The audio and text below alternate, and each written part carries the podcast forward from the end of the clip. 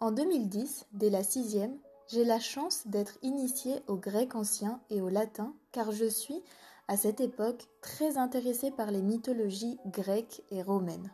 Je continue le latin en cinquième, mais décide d'abandonner l'année suivante étant donné que je suis plus intéressée par l'aspect historique que l'apprentissage de la langue en elle-même.